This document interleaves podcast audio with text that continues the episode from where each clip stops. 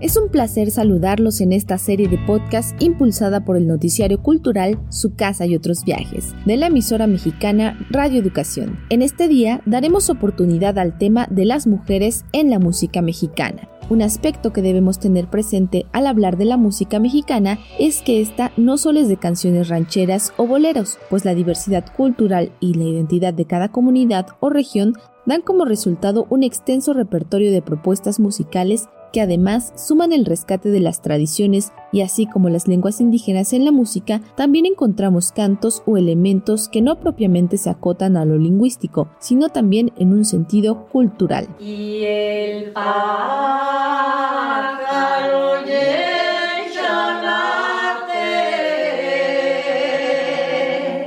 Para tener más claro este punto, nos encontramos con el canto cardenche, un estilo tradicional de la comarca lagunera ubicada entre los estados de Coahuila y Durango, en donde se hace uso frecuente de palabras y expresiones regionales, así como una entonación muy particular que se asemeja a un canto este estilo ha generado discusiones y controversias debido a que algunas comunidades en donde se practica el canto cardenche se encuentra muy arraigado el hecho de que la interpretación solo compete a la voz masculina. Y a pesar de que en las últimas décadas algunas mujeres han comenzado a figurar en este canto e incluso han logrado un gran reconocimiento, el debate continúa. En este caso, las mujeres cardencheras han emprendido esta polémica lucha de reconocimiento por más de 30 años, siendo el único grupo y el último grupo femenino descendiente de las y los intérpretes originales del canto cardenche serrano, salvaguardas y difusoras de esta tradición. Alma Leticia Montenegro comentó en entrevista cómo ha sido este camino. En las comunidades pequeñas la mujer es la portadora de los valores, entonces la mujer pues siempre estaba así como un poquito mm, segregada, ¿no? A sus labores, pero sí escuchábamos los, los cantos de que cantaban los borrachines, por ejemplo, una de mis compañeras, su abuelito cantaba ahí en la casa y, y se sabe varias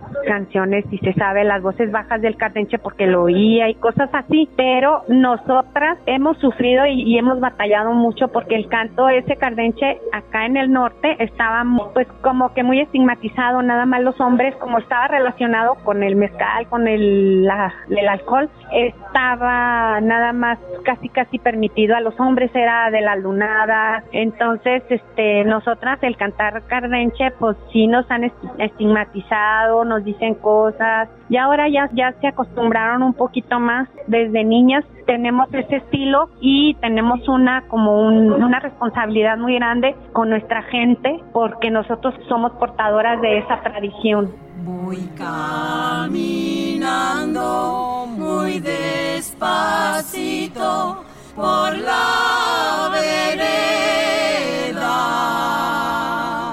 Así como las mujeres cardencheras se han enfrentado a la estigmatización de roles y estereotipos, también nos encontramos con la banda femenil regional Mujeres del Viento Florido, una agrupación que se opone a la tradición de que las bandas filarmónicas sean integradas por hombres. Así que su lucha ha reunido a 40 mujeres de diferentes comunidades de Oaxaca, sino que cambian las circunstancias sociales con su talento, mismo que las llevará a presentarse por primera vez en escenarios como el Lincoln Center. Leticia Gallardo, maestra y directora de la banda, comentó en un foro del Sistema Nacional de Fomento Musical que todo inició por la necesidad de tener un espacio creado para mujeres y por mujeres. La banda femenil regional Mujeres del Viento Florido está integrada en la actualidad ya no nada más con mujeres de Tlahuitoltepec, también con mujeres cercanas de otras comunidades, de otras etnias. Mujeres del Viento Florido pues lo integran niñas, jóvenes, mujeres adultas, pero lo bonito de esta parte es que una relación intergeneracional, ¿no? De que yo puedo ir a tocar con una niña de 12 años y no hay ningún problema. En este sentido, pues este también es necesario esta parte de compartir con niños y jóvenes estos trabajos que los maestros venimos realizando. Hoy en día observamos a muchas bandas filarmónicas del estado de Oaxaca con la presencia de muchas mujeres, ya no como hace 20, 30 años que eran muy contadas, pero también hay este agrupaciones mixtas en donde la mayor parte son mujeres y eso a nosotras nos da muchísimo gusto porque eso genera confianza, eso genera otro tipo de formación para estas niñas que ya no nada más se limitan al ámbito escolar, sino que hay otras opciones de poder formarse en diferentes áreas de la música también.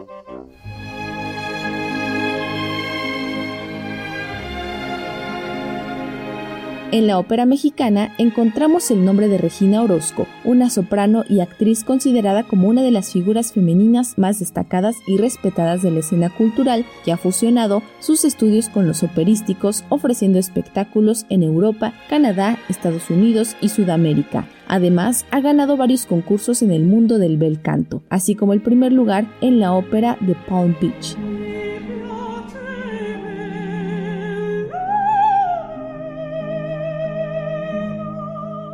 Otra mujer mexicana que ha despuntado internacionalmente en la ópera es María Catzaraba, quien se ha presentado en los principales teatros del mundo como Estados Unidos, España, Berlín, entre otros, y ha sido reconocida con el primer lugar de Operalia en 2008 en la categoría de ópera y zarzuela. Actualmente fue designada como directora del Estudio de Ópera de Bellas Artes.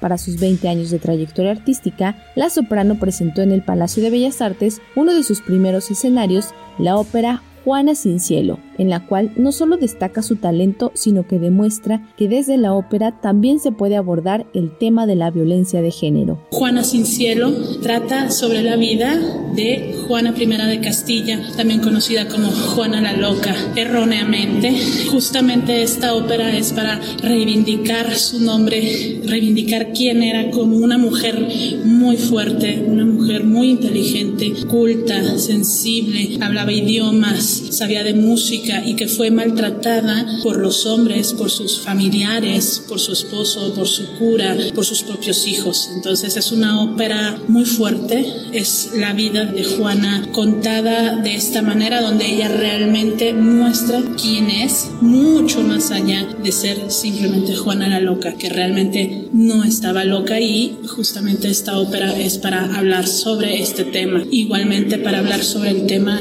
de la violencia en contra de las mujeres, todas las violencias que se ejercen emocionalmente, físicamente, etc. Por hoy concluimos con este episodio. Mañana seguiremos conociendo más acerca del papel de las mujeres en la cultura y las artes. Para Radio Educación, Pani Gutiérrez.